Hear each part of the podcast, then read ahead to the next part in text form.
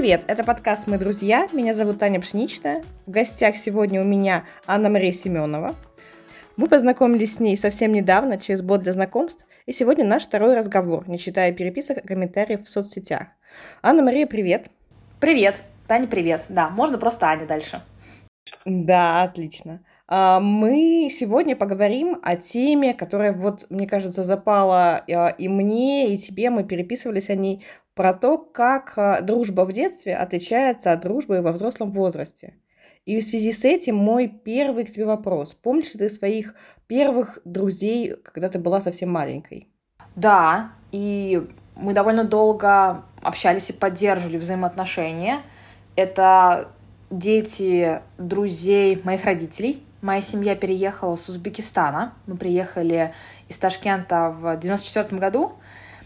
И Наверное, вот первые мои друзья как раз были Кирилл и Ильдар. Это дети папиных друзей, которые переехали вслед за нами. У нас было здесь такое маленькое, такая маленькая диаспора, маленькое сообщество.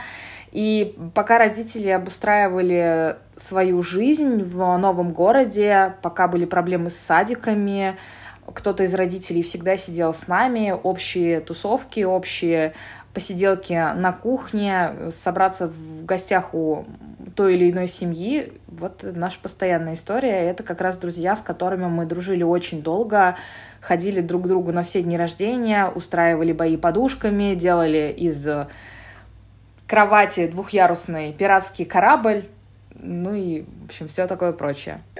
А до какого возраста вы дружили? Мы продолжаем дружить, мы просто сейчас гораздо меньше видимся и меньше общаемся в силу занятости. Кирилл с Ильдаром, я знаю точно, дружат, а, просто они лучшие друзья, и они дружат постоянно. я немного выпала в силу того, что у меня появилась семья, ребенок, и а, работа достаточно с крутым таким графиком, и я как-то подвылетела. Ну, поздравляем друг друга с днями рождениями, мы там периодически встречаемся случайно где-нибудь в городе, в аэропорту последний раз увиделись, в общем. Теплые, теплые отношения, наверное, у нас сохраняются. Это очень интересно. Я как раз вспоминала, какие были мои первые такие друзья, которых я помню. А, некоторых я помню по фотографиям. Например, когда мы с мамой жили в Печоре, а, был соседский мальчик, а, кажется, Ваня, я помню вот его образ. И мама рассказывала, что он там в каких-то детских играх защищал меня, я вот девочка, защищала других мальчиков. А, или когда мы переехали уже в другой город, в Сыктывкар, тоже был соседский мальчик, а, с которым мы дружили. А, но ни с одним, ни с другим мы как-то дальше не стали поддерживать, ну, просто из-за переездов, из-за того, что жизнь как-то нас развела. И это интересно с точки зрения того, что часто э, в детстве именно друзья родителей, их дети становятся твоими друзьями. У тебя так же? У меня также. И я думаю, что как раз большая причина того, что мы долго общались с пацанами, в том, что дружат наши семьи. Это семьи, которые переехали из одной страны в другую. Наши папы дружат с школьного возраста. То есть там уже это такие семейные традиции, это уже почти часть семьи. Была забавная история. У моего папы трое, а потом еще и четвертый друг переехал сюда, и долгое время среди четырех семей я была единственной девочкой, все остальные были мальчики. Есть только вот еще одна девочка, уже помладше меня сильно, появилась попозже. Но долгое время они мне все говорили там, у меня четыре папы. Я всем ходила и рассказывала, у меня четыре папы. За меня Колым надо будет платить с четырем папам. А с родителями вот этих твоих друзей ты до сих пор также общаешься? Осталась ли теплая такая связь? Мы пересекаемся на семейных праздниках, да, конечно. Как ты думаешь, на чем строится дружба, когда ты маленький? А, и легче ли это происходит, чем во взрослом возрасте? Мне кажется, что дружба, когда ты маленький, она строится в основном на обстоятельствах, в которых ты находишься.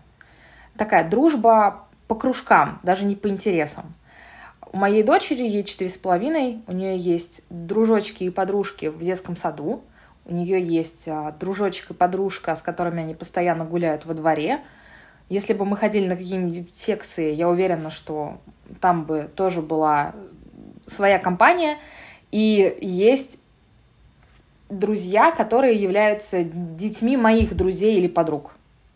И для нее совершенно нет какой-то разницы пока. Вот ей четыре с половиной, она пока не делает такого выбора, кто из них значим для нее больше или меньше. Пока что для нее это все друзья, она их всех примерно одинаково любит и готова всех приглашать на дни рождения. Вот мне кажется, что в детском возрасте это очень долго происходит так, по, по кружкам, по интересам. А как тебе кажется, в детском возрасте с друзьями прощаются легче, чем во взрослом? У меня такое ощущение, что это именно так происходит. Я думаю, что да. Я думаю, что да. Во взрослом возрасте дружба сходит на нет двумя путями. Это или как-то так достаточно эволюционно сама, когда вас разводят обстоятельства жизненные, вы в разных странах или в разных городах, вы меньше поддерживаете общение, или когда у вас становится меньше точек пересечения темы, которые вы раньше обсуждали, неинтересны становятся одному или другому, жизненные приоритеты как-то у вас меняются. Не то чтобы кто-то один развивается, а второй не развивается, просто иногда вы развиваетесь ну, немного в разных направлениях, и дружба как-то вот сама постепенно сходит на нет. Или есть еще такие разрывы. Разрывы дружбы, они тоже бывают и во взрослом возрасте, и в детском. И мне кажется, что во взрослом возрасте ты как взрослый человек, который понимая, что дружеские отношения — это большая ценность, как мне кажется, в нашей жизни. То есть, когда это не просто знакомые, не круг общения, а именно друзья, то, конечно, ты, наверное, внутренне тяжелее переносишь разрыв э, дружбы во взрослом возрасте. В детском возрасте там много еще, знаешь, э, такого максимализма и очень много а, такой детской агрессии. Ах, так, ну и все, ты мне больше не друг, я больше с тобой вообще никогда. На следующий день в школу приду с новой подружкой. Ну, какой-то там есть э, такие способы, которые детям иногда помогают э, пережить, может быть, чуть-чуть более театрально, чуть-чуть э, с такими показными эмоциями, но пережить этот разрыв. А во взрослом я знаешь, это все равно потеря отношений. А, я знаешь, почему спрашиваю? Потому что я вспоминала а, у меня, а, и вдруг для себя неожиданно вспомнила а, свою подружку из детского сада. Я думала, что забыла эту историю навсегда. А, мы очень, там, наверное, пару лет дружили, дружили очень тесно, и в какой-то момент она нашла себе другую подружку, и они стали обижать меня, задирать, вот как ты говоришь, так театрально, а, и Потом мы вместе пошли в один класс, и эта история продолжилась, и я нашла себе уже другую подружку, и мы стали конфликтовать. У нас была какая-то такая история по, про конфронтацию. А, но если вспоминать вот эту мою одну подругу, ее новую подругу, даже сейчас, уже во взрослом возрасте, а, есть какой-то осадок, хотя это совсем уже другие люди. И как будто бы, может быть, и кажется, что ты переносишь это легче, но осадок остается как отпечаток того, что вот ты на этого трехлетнего, там, восьмилетнего ребенка уже сделал все выводы про него. Хотя там, вы уже переросли эту историю. Мне кажется, что здесь осадок — это моя гипотеза, но осадок остается тогда, когда мы продолжаем чувствовать себя обиженными и незащищенными. Вот там тогда нам не удалось себя отстоять. И осадок mm-hmm. от, остается на человека, с которым тебе не удалось себя отстоять.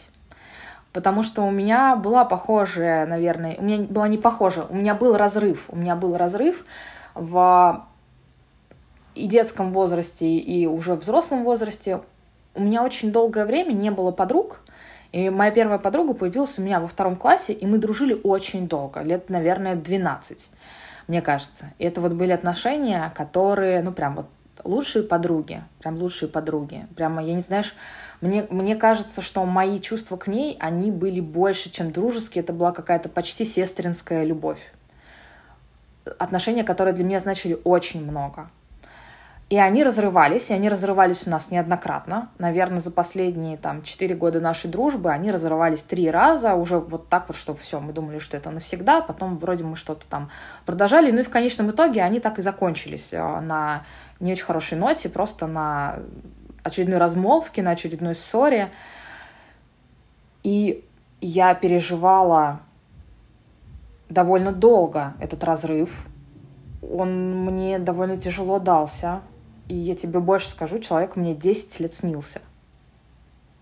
10 лет мне снился, не, не каждую ночь, да, спасибо на этом, но вот я поняла, что для меня это была какая-то такая неотыгранная абсолютно история, не, не, за, не законченная. Хотя продолжать отношения мне не хотелось, то есть у меня не было какой-то, какого-то желания помириться, восстановить все еще раз, еще там пятый раз восстановить. Но это довольно было болезненно. Но мне и во взрослом возрасте отпускать э, отношения болезненно.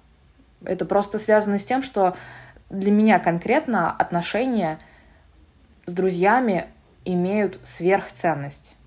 Я медленно вхожу в дружбу, у меня я такой человек-интроверт, у меня очень много знакомых, я с ними очень открыта, я хорошо общаюсь вообще в компаниях, но вот как-то на глубинный уровень я не пропускаю, и, и сама как-то не очень тоже го- готова вступать в прям глубинные отношения. Поэтому таких вот прям друзей, которыми я очень дорожу, их долгое время было мало, их за последний год неожиданно стало увеличиваться в количестве. А, видимо, моя психологическая проработка личности, она все-таки дает свои плоды. Поэтому, конечно, любое, любая потеря этих отношений, которые важны, она довольно сложная. У меня есть подруга, мы общаемся со второго курса института, и это мои самые взвешенные и проработанные отношения. Вот ни с одним взрослым человеком у меня таких нету. Настолько мы в этих отношениях с ней можем быть самими собой и открыто говорить и какие-то темы обсуждать. Вот она, это супер проработанные отношения, самые взрослые и самые осознанные. И она мне говорит, что нужно уметь отпускать людей. Я так не умею, как она. Она с этим справляется лучше, чем я. А как ты думаешь, почему они э, такие проработанные, как ты говоришь? Я не знаю, кстати, это очень интересно. Мы тоже обсуждали с ней этот вопрос. Как, как так вышло, что именно эти отношения у нас вот так сложились? У нас большой бэкграунд совместный. Мы учились вместе в институте, потом мы вместе работали в одной компании, но в разных отделах. Мы проходили очень разные периоды личных взаимоотношений, свадьбы, разводы и все остальное друг с другом. И это отношения, в которых мы как-то довольно быстро расставили границы. У нас был период, когда мы прям так немножечко друг другу чуть-чуть показывали зубы, вот, на тему границ, и как-то потом вот все хорошо закрутилось. Это прям долгие, хорошие отношения, очень значимые для меня. Вот давай про границы. Мы с тобой обсуждали, что ты как раз говорила, что а, у твоей дочки в границе в дружбе лучше, чем у тебя. Вот что это значит для тебя? Меня растили немножко по-другому.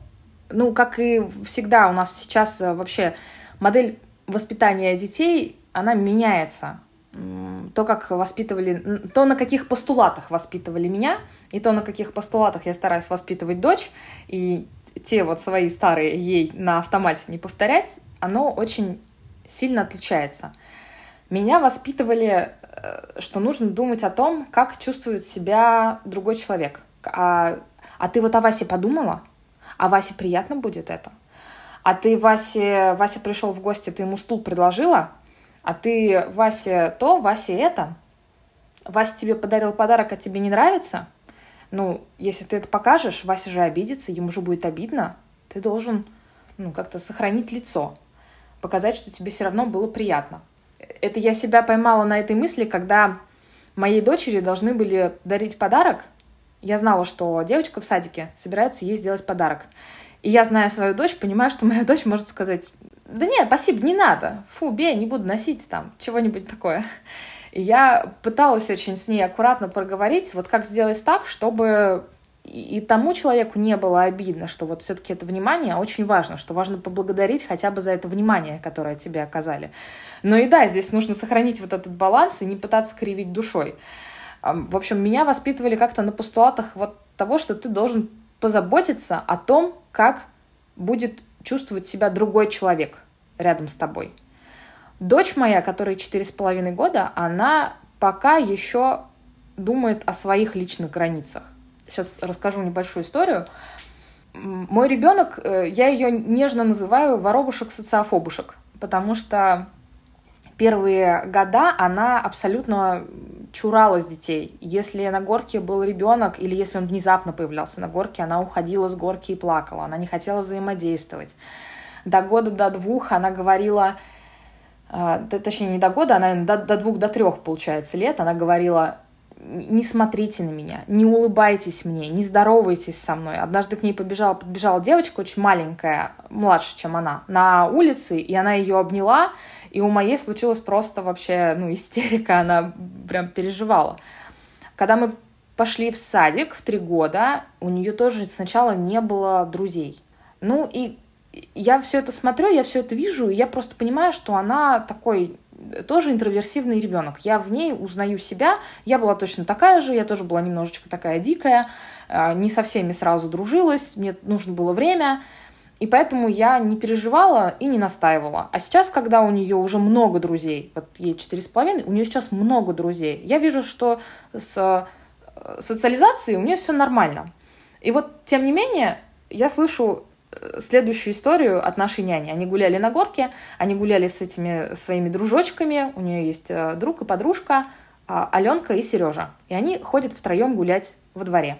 Когда они только встречаются на горке, это всегда э, писки, визги, Аленка, Настя, там, везде за ручку, везде вместе. Они все время играют. И через полтора часа когда проходит полтора часа, это резко, внезапно становятся какие-то обиды, ссоры. Я с тобой не дружу, а я не дружу с тобой, ты меня обидела, я на тебя обиделась. Настя уходит, а, Алена там пытается за ней, Настя говорит, я не хочу сейчас. Аленка обижается, что Настя от нее дистанцируется, Настя все равно продолжает дистанцироваться. Я в этом понимаю, что моему ребенку просто через полтора часа становится много этого общения. Ей нужно немножко побыть наедине с собой, а потом снова вернуться в этот социум. И я это стараюсь проговаривать и для няни, чтобы та понимала, что происходит, и не говорила ей, ну, ну что ты, ну Аленка же обижается. И для Насти я это стараюсь проговаривать, чтобы она понимала, что с ней происходит. И я стараюсь, наверное, вот в чем отличие личных границ э, наших от э, наших детей в том, что наши дети понимают про индивидуальные границы, не только про свои личные, потому что я еще учу и индивидуальным границам другого человека. То есть, когда случается какая-то ситуация, я проговариваю, а вот э, как тебе кажется, а как Петя себя чувствовал? А если бы ты была на месте Пети, то как бы ты себя чувствовала? А, но все через э, поставь себя на там чужое место, да, и помни про индивидуальные границы каждого человека. Нас скорее воспитывали какими-то постулатами, как должно быть прилично в обществе, мне кажется. Вот, что ты, кстати, думаешь на этот счет?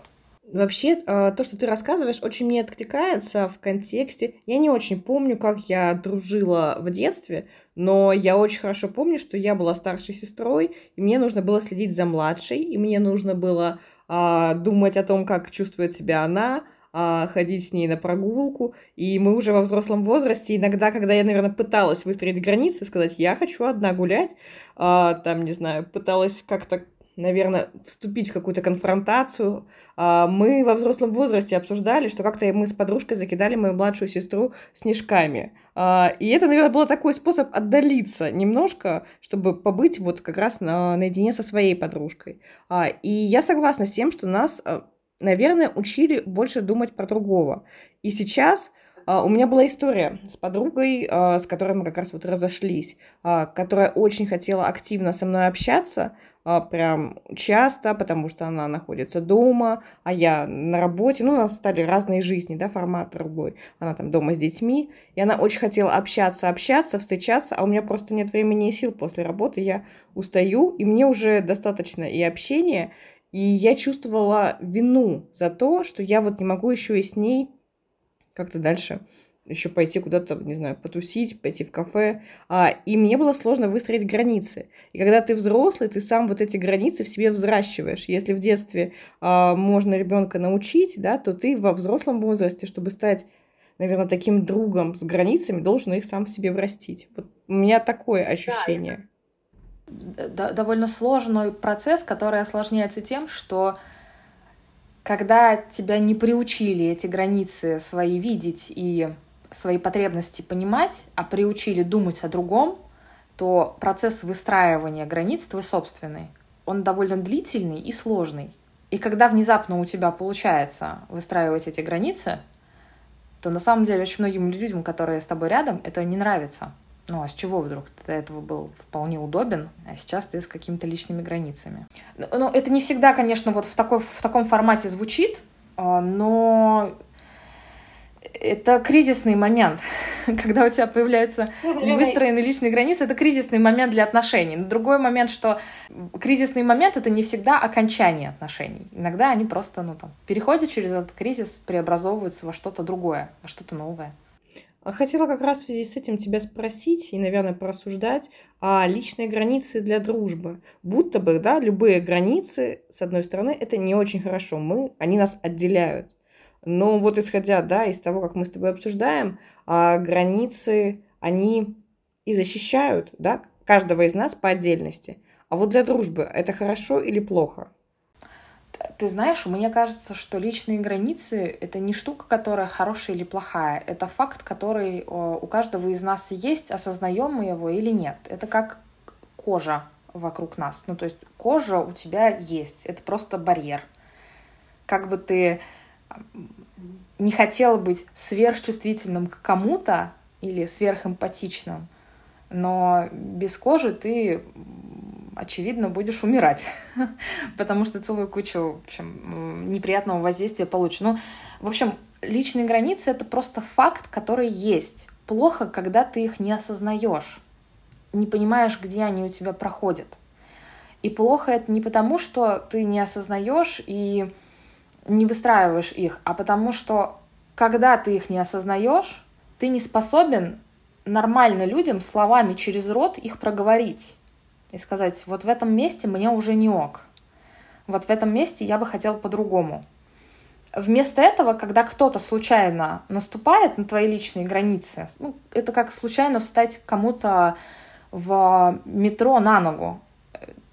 Ты никогда, у тебя такого никогда не было, что ты встаешь кому-то на ногу, но ты не сразу вообще понимаешь, что ты кому-то встал на ногу. Да, там, там, летом еще нормально, когда ты в сандаликах, а когда ты зимой или там еще загруженный в метро едешь, ты не сразу понимаешь, что ты у кого-то стоишь на краешке ботинка. И когда тебе другой человек не возвращает свои границы, у него вот это неприятный этот осадочек, он внутри остается, и он копится. Вот плохо когда ты не понимаешь свои границы, не можешь их артикулировать, а вместо этого у тебя скапливается очень много непроговоренных эмоций. Вот это прямо губительная вещь для дружбы. Я абсолютно в этом уверена. Как еще тоже нас научили, мы никогда не хотим показаться капризными в дружбе. Ну, вроде, вроде друг что-то сказал, как-то пошутил не очень удачно. Меня вроде это внутри царапнуло, задело, но я ничего не буду говорить, особенно в компании друзей, потому что, да что я, я же не буду, ну что за мелочь? Скажут, что я такой весь изнеженный из-за этой мелочи тут разговоры поднимать. А осадочек остался. И вот он, он копится. И он копится целой кучкой маленьких вот таких вот моментов, и потом ты сам просто не ожидаешь, где это выстреливает и к какому разрыву это приводит. Иногда не к разрыву, иногда ну просто к, так, таким какой-то пассивной агрессии в отношении друга. И это тоже такая не классная вещь. То есть э, вместо того, чтобы теплицу ваших отношений вместе намыть, проветрить, да, э, убедиться, что с ней все нормально, вы там наглухо закрываете окошки, все, что нехорошее там есть, оно продолжает э, плодиться, размножаться, и ты такой потом подходишь к этой тепличке, она уже вся зеленым дымом изнутри, как в мультике, знаешь, покрыта мхом поросла. И вот это потом становится очень тяжело разгрести. Я недавно думала на тему того, что У нас есть, например, семейные психологи, которые помогают в браке выстраивать взаимопонимание. У нас есть различные медиаторы и HR-консультанты, которые помогают партнерам в бизнесе выстраивать взаимоотношения. У меня с партнером, с Женей, перед стартом нашего бизнеса была партнерская сессия, где с нами встретился консультант и помог нам на берегу договориться, как мы будем взаимодействовать, как мы будем коммуницировать и как мы вообще меряем температуру нашего партнерства. И очень э, странно, что этого нет в дружбе. Я недавно стала об этом думать. Какие-то такие просто сверки и синхронизации. Не как ты себя чувствуешь в твоей жизни или как я себя чувствую в твоей жизни. Не как нам с тобой на этом концерте или в этом походе, а как нам с тобой в отношениях друг с другом. Вот э, с, с моей подружкой, с которой у нас самые взрослые и, и э, самые осознанные отношения, мне кажется, мы что-то подобное делаем как-то интуитивно. Когда ты спрашиваешь вообще, а все ок, я тебя нигде на ноги не, не встал случайно, как, как тебе, я как друг. Мне знаешь, что кажется, что есть, во-первых, история про то, что дружба и дружеские отношения, они в детстве играют очень большую роль. Ну, в принципе, это основные, да, там отношения, кроме детско-родительских. А, а во взрослом мире, да, у нас на первый план выходят романтические отношения, семейные отношения, а дружба, наверное, идет, ну, как не первоочередная история. Поэтому и нет вот этих вот людей, которые могли бы модерировать дружбу, да, каких-то консультантов. Это с одной стороны. А с другой стороны, ну вот мой опыт э, личный, наверное, когда я э, терапии, когда я общаюсь с психологом, я как раз очень много говорила про свои дружеские отношения, э, про то, как я в себя в них чувствую, что я получаю дружбы, что друг получает, да, и я в какой-то момент приняла решение, что мне нужно заканчивать так близко, по крайней мере, общаться с другом, потому что я не смогла ответить на вопрос, что я от дружбы получаю. Но это история про то, что вы должны быть, наверное, на одинаковом уровне готовности обсуждать это. То есть а, мне, например, в дружбе важно, это был, наверное, решающей историей, когда я поняла, что я, наверное, не готова так продолжать дальше дружбу. Когда я спрашиваю, как человек себя чувствует, проговариваю, что э, нужно мне в дружбе, а он со своей стороны не готов на эту коммуникацию. Он говорит, ой, да ладно, а давай не будем, ой, не хочу это ворошить. И я тогда не понимаю смысл продолжения коммуникации, если мы к ней не готовы оба в одинаковой степени. Здесь, э, знаешь, мне еще кажется, что есть двоякая история. Первая это да, конечно, готовность коммуницировать в дружбе и готовность обсуждать, если есть какие-то проблемы или какие-то сложности для отношений. Это прям важная составляющая. Но еще у нас часто бывают ожидания от другого человека. Вот у нас есть ожидание, что человек нам в дружбе будет давать э, цветочки или сейчас что-нибудь абстрактное, яблочки или, допустим, яблочки. А у человека есть только груши. Он тебе не может дать э, яблоки. И ты уже такой начинаешь э, внутри себя думать, так, ладно, хорошо, я... он не хочет мне давать яблоки, хочет давать мне груши, тогда я попрошу не килограмм яблок, а два килограмма груш. Вот. А человек в целом готов тебе три груши дать, потому что больше нету. Вот эти ожидания — это э, очень важная вещь. Э, когда мы ловим себя на том, что мы от другого взрослого человека что-то ожидаем, очень полезно спросить, эти ожидания, они основаны на моем мультике, который я смотрю про человека. Или я действительно поговорил с ним, и он может мне это дать. И мы до этого договорились, что он мне это даст в дружбе. Смотри, в данном случае нужен пример про груши. Потому что, когда мы говорим о грушах, не очень понятно, что за этим скрывается. У меня однажды в дружеских отношениях была ситуация, когда мне прилетало от подруги за то, что я не очень часто ей звоню и интересуюсь, как дела. А вот я в целом, это не, не к конкретной подруге относилась, я в целом такой человек, который редко звонит и интересуется, как дела. Потому что у меня очень много дел, мысли, которые скачут с одного на другое, и я правда могу про это забыть. Но если человек позвонил мне сам, я и найду время выслушать, и если человек позвонит мне, например, в 3 часа ночи с какой-нибудь проблемой, я попробую ее решить. Я прямо подорвусь, помогу, приеду. И вот я готова. Человек хочет от меня килограмм яблок, регулярных созвонов, а, чтобы еще это я инициировала и говорила, спрашивала, как дела.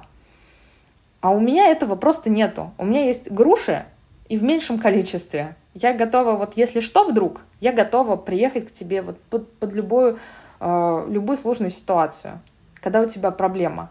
Но инициировать вот такое простое, как дела, оно потребует от меня очень больших усилий, которые я все равно не буду прикладывать, все равно буду про это забывать. И человек может говорить, ну для меня это очень важно, мне очень важно, чтобы ты мне звонил, говорил, как, спрашивал, как дела, прямо он попытается донести эту важность до меня, но это не значит, что я стану способна ему эту важность отдавать. Вот в этом мы похожи. Я, например, сама не очень люблю инициировать общение и понимаю, что иногда от меня ждут. А, но есть такие вещи, как а, желание, ну, например, у нас отношения дружеские, и мне очень важно прояснять спорные моменты. Если я кого-то обидела, я хочу, чтобы друг мне об этом сказал. Как минимум, может быть, он не сам это мне скажет, но если я спрашиваю, что не так, мне бы хотелось, чтобы он честно ответил мне, что не так. Это моя ценность, да, честные, открытые взаимоотношения. И когда на запрос про честные взаимоотношения, а, про то, что происходит в наших отношениях, я не получаю ответа, ну, потому что это касается каких-то очень важных лично для меня вещей, это как раз повод, наверное, не спрашивать больше с человека то, что он не может дать, но и не быть с ним так близким. Вот, наверное, я про это. Да, и это тоже так, если ты понимаешь, что это вещь, которая для тебя невероятно важна, то ты постепенно, знаешь, вынимаешь фокус внимания из этих отношений и стараешься дополучать его в чем-то другом, но ты, наверное, в этот момент не будешь э, обижаться на человека, что он тебе тут, в общем, яблок не додал. А, имея только ну, груши. Ну, да. да, это, это про какая это очень такая, это очень важная вещь во взрослых дружеских отношениях видеть другого человека. Не только себя, но и другого человека и понимать, какой он. Не, не, знаешь, не все время быть в уступке, не все время там, чрезмерно заботиться о нем, ожидая, что он позаботится о тебе в ответ. Ну, то есть, например, это уже абстрактный пример, там, если бы подруга а, окружала меня прям большим-большим вниманием, ожидая, что я таки все-таки ну, начну звонить и спрашивать, как дела. Вот, потому что это тоже не про, не про увидеть реальность другого человека, не про увидеть его настоящего, а не свои от него ожидания. И это очень большая, крутая, важная вещь, когда ты видишь другого человека в отношениях с собой, таким, какой он есть это супер сложно, но мне кажется, что вот во взрослых отношениях искренние, честные отношения, они как раз и про это тоже, про увидеть. Вот, кстати, Таня, а, у меня к да? тебе тоже есть вопрос. Что для Давай. тебя самое сложное во взрослой дружбе? А, если честно, у меня нет э, такого однообразного ответа. Это очень зависит от конкретных отношений, потому что с каждым из друзей мы строим разные взаимоотношения. Например, у меня есть подруга, с которой наша дружба очень легкая. Мы каждый раз общаемся, у нас общие темы, и я думаю, это потому что она такой легкий человек, или потому что мы как-то так выстроили наши взаимоотношения, что у нас нет, наверное, ожиданий друг от друга. Мы открыты, мы совпадаем по ценностям. И в этом плане для дружбы у меня нет каких-то сложностей, если мы говорим конкретно про нее. А с другом, который был как раз гостем моего первого подкаста, у нас сейчас а, есть сложности ввиду того, что мы находимся в разных странах. А, он говорил, что он в Украине, поэтому тут много вопросов, которые вот мы пытаемся решить, находясь в тесных дружеских отношениях, но вот во всей этой политической ситуации находясь. И это вызывает много переживаний и за него, и за себя, и это история про общие интересы, общие будто бы взгляды, но разность позиций, разность ситуаций, в которых мы, каждый из нас находится. Других взаимоотношениях, которые вот у меня сейчас перешли больше в ранг приятельских, это, конечно, история про границы, про ожидания, то, о чем мы сегодня с тобой mm. говорим, про то, какие ожидания есть у тебя и какие ожидания есть от тебя. И как, наверное, не чувствовать вину, когда ты не соответствуешь ожиданиям второго человека. Да, вот эта история довольно сложная для меня, поэтому мне так отвлекается то, что ты говоришь. Ну и еще эта история про то, что как ответить себе на вопрос, какой я друг. Потому что во всех этих трех ситуациях я разный друг. И, наверное, у всех моих друзей будет разное впечатление о том, какой я друг. Главное не отвечать себе на вопрос, я друг хороший или плохой. Мне кажется, это тупик. это вопрос, который идет никуда, когда мы такими категориями думаем. Классно, если а, мы это... начинаем внутри себя думать какими-то особенностями. Я друг, который, или там дальше, готов звонить и инициировать. Я друг, который легкий на подъем. Я друг, который готов всегда подставить плечо. Я друг, который... Ну и так далее. Мне кажется, что вот если мы такими категориями апеллируем, то нам становится сильно проще. Это хорошая мысль, мне она очень нравится, потому что оценки, да, чего угодно легко скатиться в хороший, плохой. И как будто бы нет других вариантов, да, вот есть либо белое, либо черное. В жизни всегда очень много вариантов и много оттенков. Блин, это даже не оттенки цветов, это нюансы, да, но все, как дьявол кроется в деталях. Вот вся жизнь, она в деталях. Скажи, а что для тебя самое крутое в взрослой дружбе? Что самое важное, классное? Это сложно описать словами, но, наверное, это история про связь. Я не знаю, как это передать, но вот это просто на уровне чувства, что ты чувствуешь связь с конкретным человеком. И когда вы с ним общаетесь, я не знаю, это струйка света, которая идет где-то вот отсюда, да, где-то из области сердца. Никак по-другому не могу это передать. Наверное, это именно связь. Я, мне кажется, немного понимаю, о чем ты. Я это формулирую для себя как э, очень круто иметь дружеские отношения во взрослом возрасте, потому что каждый из этих дружеских отношений это какая-то новая вселенная, в которой ты раскрываешься, и одновременно с этим, в которой ты существуешь в новых обстоятельствах. Не совсем обстоятельствах, да, вот это правда для меня какие-то такие немножко отдельные вселенные, каждая по-своему. И это потрясающе тебя вытаскивает из твоего мирка, делает более многогранным вот этот а, большой сосуд, в котором ты существуешь. Я недавно читала книгу психолога, чья работа основана на нейробиологии. А, книга посвящена тому, как тело переживает тревогу. А, и одна из вещей, которые она рекомендует и на которые делается упор в ее практике терапии, это попытка человека, который испытывает тревогу, почувствовать вот эту взаимосвязь с другими людьми. Она объясняется в том числе с точки зрения нейробиологии, науки. И мне кажется, когда у нас есть друзья, мы тем самым уменьшаем нашу внутреннюю тревогу, уменьшаем, мы чувствуем себя в безопасности. А, у него есть необходимость чувствовать вот эту связь с другими людьми. Мне кажется, в этом и история, а, в этом самое главное, что есть а, в дружбе.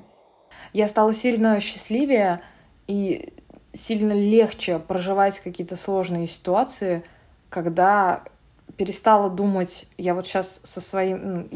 Вот то, что я сейчас понесу своему другу, могу я ему это принести или не могу я ему принести, или там я могу поныть, пожаловаться на жизнь, или вообще человеку тоже сложно и не до меня. Вот когда я перестала аналитически оценивать, а стала просто писать в разные чатики разным дружочкам, записывать кружочки, и у нас это происходит с каким-то обменом, и никто мне пока не говорит, а я готова остановиться в первый же момент, когда мне человек скажет, блин, мне твоего негатива сейчас уже much, пожалуйста, давай. Это как раз уже про личные границы, да, то есть задача другого человека сказать, что мне вот в этом месте хватит. Но удивительно, Обычно ты записываешь этот кружочек, тебе прилетает другой кружочек, э, ты начинаешь что-то рассказывать, и вообще э, жизнь проживается сильно легче и сильно наполненнее, когда ты вот, вот так понемножку в эти разные отношения добавляешь себя. Возьму это за практику. Потому что я согласна с тем, что когда мы честно, открыто говорим, да, делаем запрос на помощь, поддержку, мы в большинстве случаев его, ее получаем. Мне кажется, это очень важно, и это, возможно, в этом и есть основа дружбы.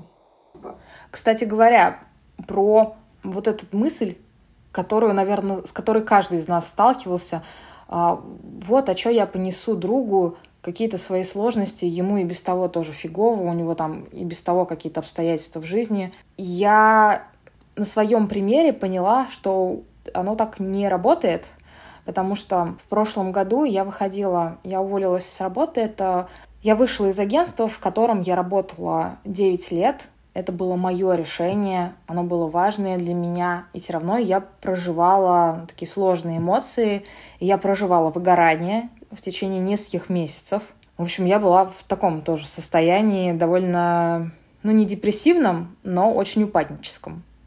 И когда мне моя подруга говорила, что, ну, а что я к тебе пойду, у тебя там у самой, я понимала, что нет, оно так не работает. Я вот на, на прием каких-то эмоций, на то, чтобы ее выслушать, просто побыть ухом, не решать ее проблемы, потому что на это не было запроса, но просто побыть ухом я всегда готова. У меня не, это не связанные сосуды с моими эмоциями и с тем, что я просто становлюсь ухом. Так что часто вот эти наши мысли, что другу и без того плохо, и он будет э, меня слушать, э, наверное, ему будет еще хуже, это часто нами надуманное. Хотела обсудить с тобой еще историю про, эм, что детей мы учим дружбе, а взрослых людей нет. Ты уже частично сказала, да, о том, что классно был бы, чтобы был какой-то модератор, но э, расскажи, как ты учишь э, дочку дружбе, или, может быть, как, э, не знаю, педагоги, воспитатели, няни учат дружбе? Никак. Пока никак, но вот ей пока четыре с половиной. Я думаю, что прям какие-то такие именно основы будут у нас сильно позже, каких-то сложных ситуаций просто пока мало. Пока эта дружба... Кстати, мы сегодня ехали с ней домой с озера, и я ее спросила, Настя, а что такое дружба? И она мне сказала, дружба, ну это когда вы вместе играете, там, делитесь игрушками, вместе спите, там, про детский садик имелось в виду, ну, то есть вместе проводится время. Я спросила ее, а какой друг хороший? И она мне сказала, ну, который там тебя не обижает, который с тобой делится игрушками. Ну, то есть вот у, у нее пока очень такое простое понимание, которое привито садиком про вот это вот надо делиться. Не думаю, что это плохо. Я думаю, что нюансы, они все появляются сильно попозже, когда и индивидуальность развивается у человека, и отношения и контекст, в которых отношения происходят, становится сложнее. И вот мне, кстати, кажется, я помню, ты мне задавала вопрос, что во взрослой, что в детской дружбе лучше, чем во взрослой, чем детская дружба лучше, чем взрослая. Мне вот кажется, что кроме понимания своих границ, просто потому что у ребенка он сам стоит на первом месте, она ничем не лучше, вообще ни разу. Мне кажется, что взрослая дружба, она сильно лучше, чем детская потому что детская дружба, она очень незрелая, и она часто бывает очень болезненная, если мы с тобой вспомним всякие вот эти вот школьные истории, да, которые там просто драма на драме. Там, пришла с другой подружкой, другая заревновала, ну и все такое прочее. Оно все очень болезненное. У детей мало инструментов для того, чтобы выстраивать дружбу. Они пока и сами себя познают, и они познают себя в разных контекстах, и в связи с этим они делают, естественно, много ошибок, которые так или иначе могут ранить других людей. И им часто сложно бывает а, действительно извиниться или там, ну, вообще как-то даже после извинений восстанавливать эту дружбу, эти отношения, там все такое на максимуме, мне кажется. У взрослого человека сильно больше инструментов. Гипотетически мы должны лучше понимать себя, лучше понимать свои потребности, быть способными к эмпатии к другому человеку, чтобы поставить себя на его место и понять, почему он поступил так, а не иначе, меньше меньше жить ожиданиями от другого человека, меньше смотреть какие-то мультики про него, и больше прояснять, больше проговаривать, не копить эмоции, не копить какие-то мысли, которые нас тревожат, и мы их крутим бесконечно. Почему он то сказал или иное, а проговаривать это. И в конечном счете понимать, у взрослого человека есть возможность э, оценить отношения и сказать, ну, к сожалению, эти отношения мне не подходят. Поэтому мы начинаем двигаться в разные стороны. У ребенка нет таких, нет таких э, опций.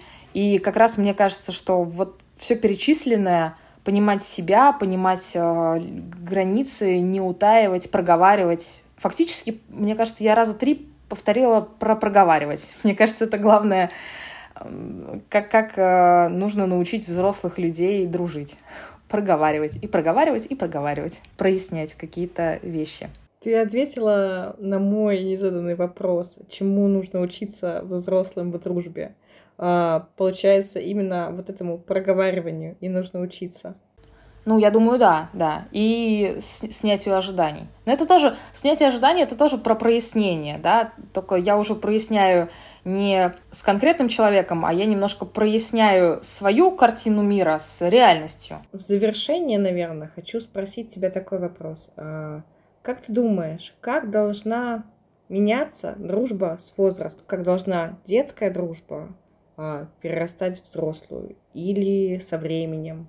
Там, юношеская в более зрелую? Я сейчас подумаю, как ответить на этот вопрос. А пока скажи, как ты считаешь, вообще должна быть такая дружба сквозь года, с детства в юношество, во взрослый возраст и дальше? Um, у меня нет такой дружбы. То есть, наверное, самые длительные мои дружеские взаимоотношения, они длятся, ну, наверное, с юношества вот до этого момента да, то есть с детства у меня не осталось друзей, и я не думаю, что это плохо. Но сама идея такой дружбы мне очень нравится, потому что это дружба, которая очень про почти родственные отношения, про очень глубокую связь, когда вы знаете друг друга, когда вы многое преодолели, многое прошли – и мне бы, возможно, хотелось бы, чтобы такая дружба э, могла существовать, могла быть реализована да, на практике. Но я понимаю, что это как действительно встретить, не знаю, родственную душу. Это большое счастье, и, наверное, это большая редкость.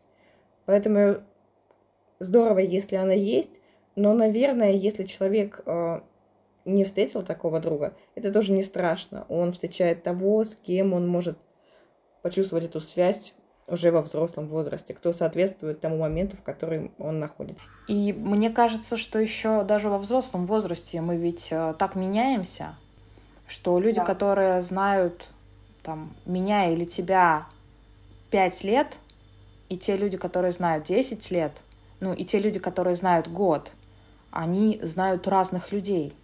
И еще неизвестно, какая из этих личности является самой актуальной и настоящей. Ну, то есть вот человек, который знает меня 10 лет с 2013 года, он знает совершенно другие мои повадки и проявления моего характера. За 10 лет я сильно изменилась. За 5 лет я сильно изменилась. Даже за последний год я сильно изменилась.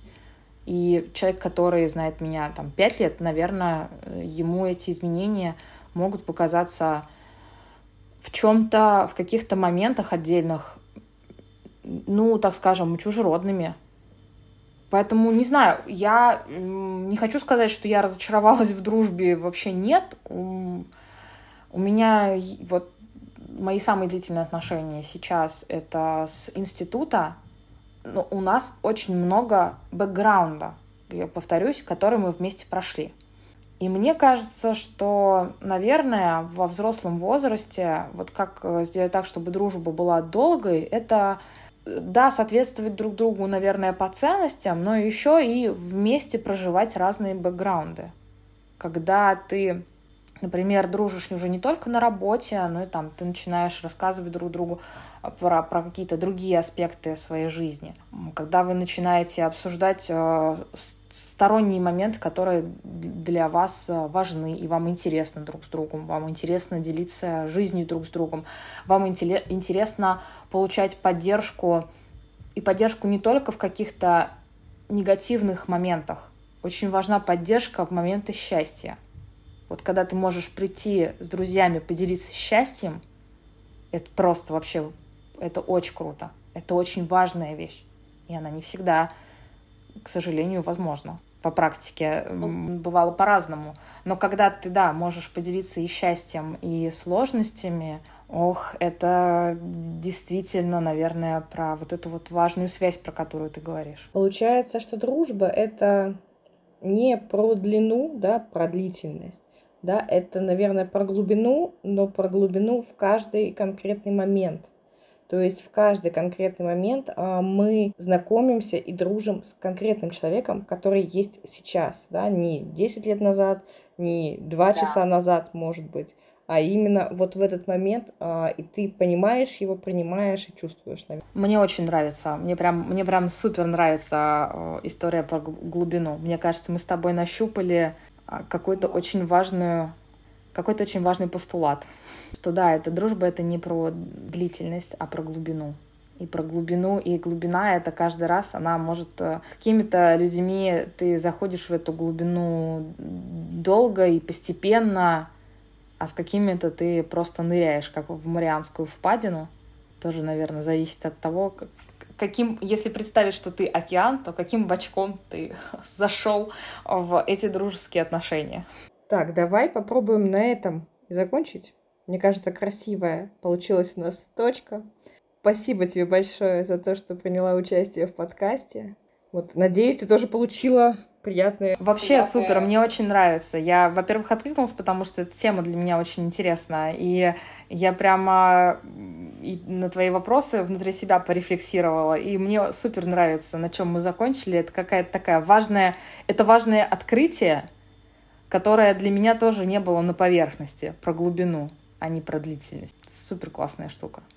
Спасибо за такую обратную связь.